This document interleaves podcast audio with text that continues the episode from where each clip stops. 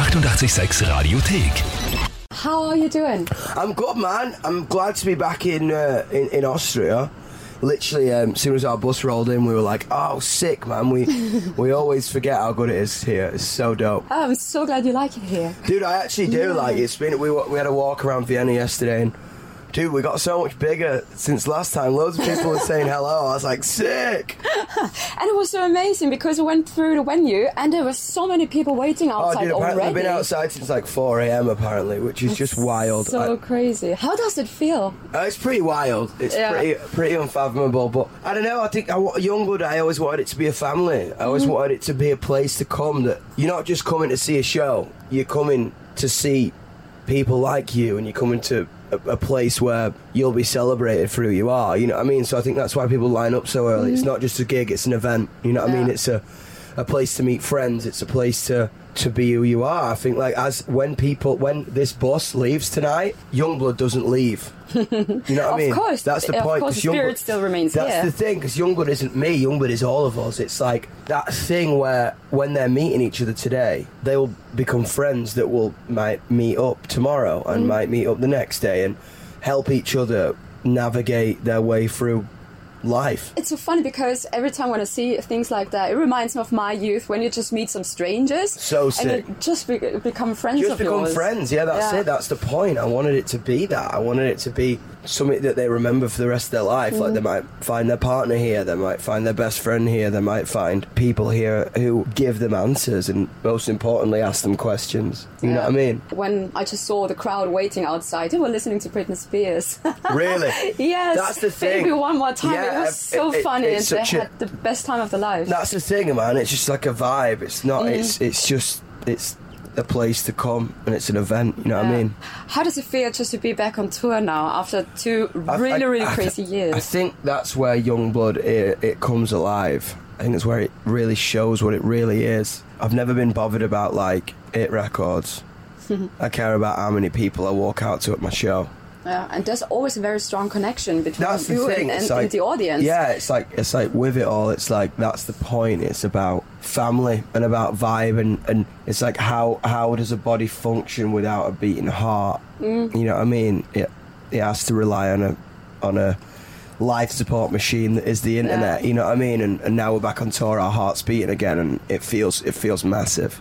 And what would you say is um, the special thing about the art for music?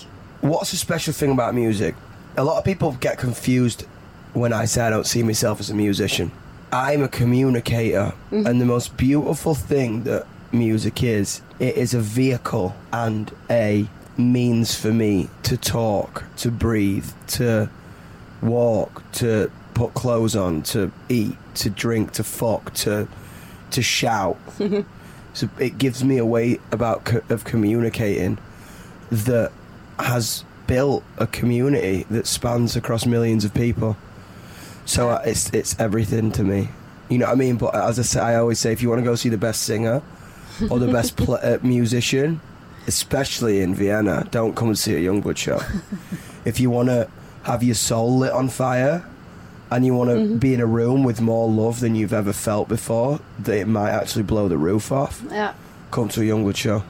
And who was your communicator um, when you were younger? David Bowie, Ah, cool. Lady Gaga, Joe Strummer from The Clash, um, Johnny Rotten from the Sex Pistols before he became an idiot, Morrissey before he became an idiot. You know what I mean? Yeah, absolutely.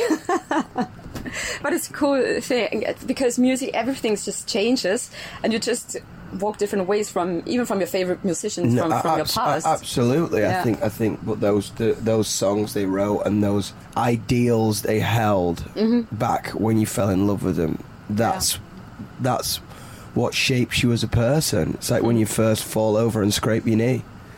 And another very important question, of course, your album will be released um, Um, in September the second. That's correct. So, um, how hard is it for you to wait until the release date? Because Oh, it's, it's- quite some more weeks to go. quite it's quite a couple of months, but I I Yeah. um, I always love. We have so much planned.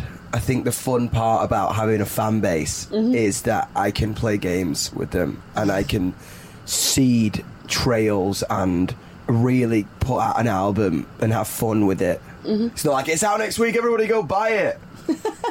it's about like let's have some fun over the next couple of months till till Yeah. it comes out to really tease it and to explore its ideals and to set everyone up for it because the thing for me is my next album is not going to sound like my last album. My ne- album after that is not going to sound like my last album. That's not who I am. It's boring to me. That that's that's that's what kind of I love about Bowie and I love about Linda Ronstadt. It was like once they created something, Just move on. move on and new. do something new. And that's the point. So I can't just be like the album's dropping tonight because it, it sounds wildly different to the last one did. Mm-hmm. So I need to seed the idea and I need to tell the story over a series of months to give people an inkling Yeah. and a feeling to what it's about. Because the thing about it is, all my songs are feelings. It's a moment captured in two minutes, three minutes. You can't recreate a feeling because energy doesn't lie. Absolutely. You know what I'm saying? It's not this ain't pop music. This is it's not formulated. It's a piece of energy that's trapped in a sound wave. And what was the, the hardest song to record? Because in my romantic thoughts about making music, writing Yeah. songs is much easier for me, maybe, I- than record because you want to put a special mood into a song. It's weird. I think for me, it's all feelings that I, I record as I write. Yeah.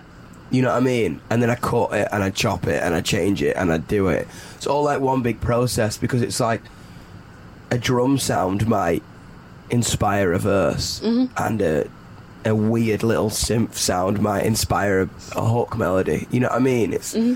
all one big manic picture when I write my songs and when I produce them. You know what I mean? It's often us, us up for days Yeah.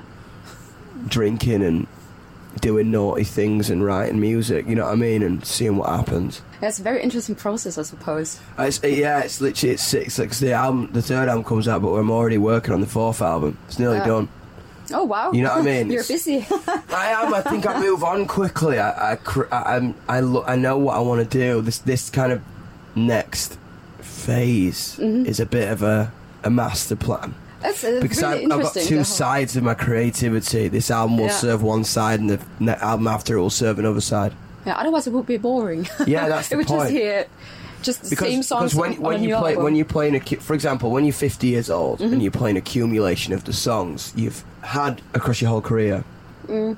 you play 12 songs of 10 albums. But I really like that because one of my favorite bands, every every album sounds so different, and sometimes you really need some time until you like. That's uh, the, yeah. like so I remember. I'll never forget when I remember when 1975 brought out Brief Inquiry Mm-hmm. into online relationships, and I was like, "Oh, what have they done? They've, they've ruined it." and it's my favorite 75 album now. Yeah, it's so crazy how the things. You know what I mean? I thought I just was like, it's like it, initially I was like, oh, they just sound like they're trying to do Radiohead, but then, God, was I naive?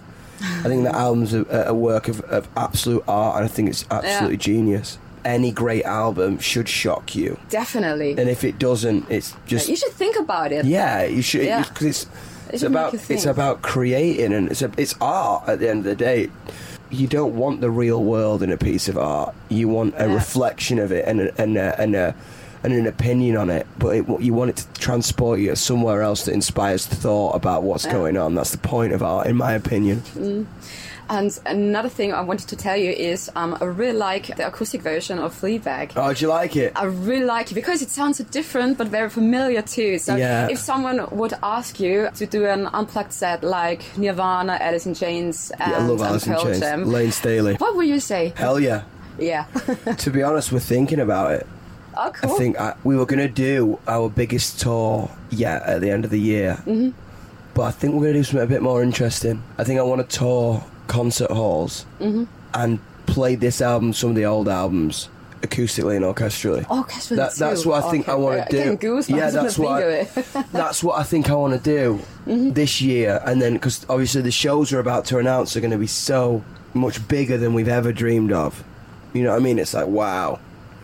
I think I want one more moment with people where I can reach out and touch them. You know what I mean? Yeah, you already said so many amazing things, but um, the last question, of course, um, what does success mean for you? Is it sold out Freedom. shows? Freedom. I think I think the thing about it is I used to base success on numbers, mm-hmm.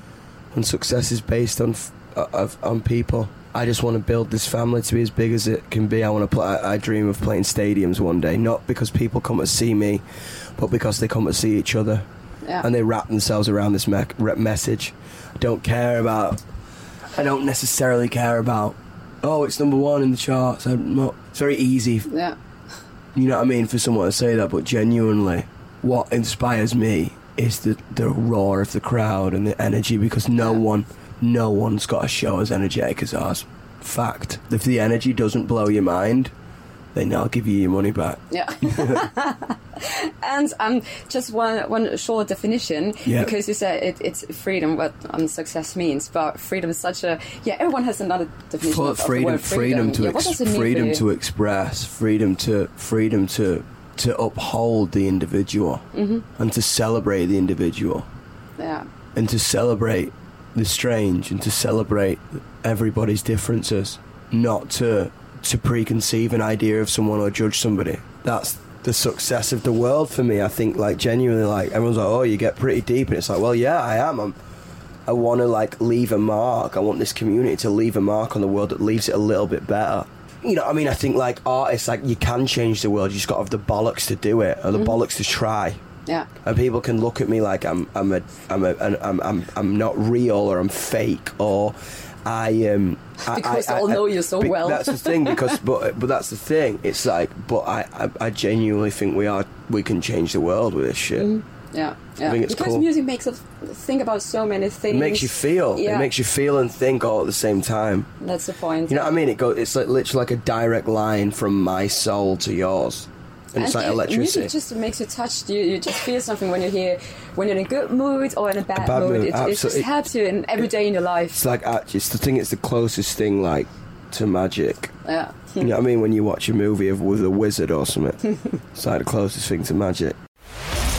Die 886 Radiothek. Jederzeit abrufbar auf radio886.at. 886! 886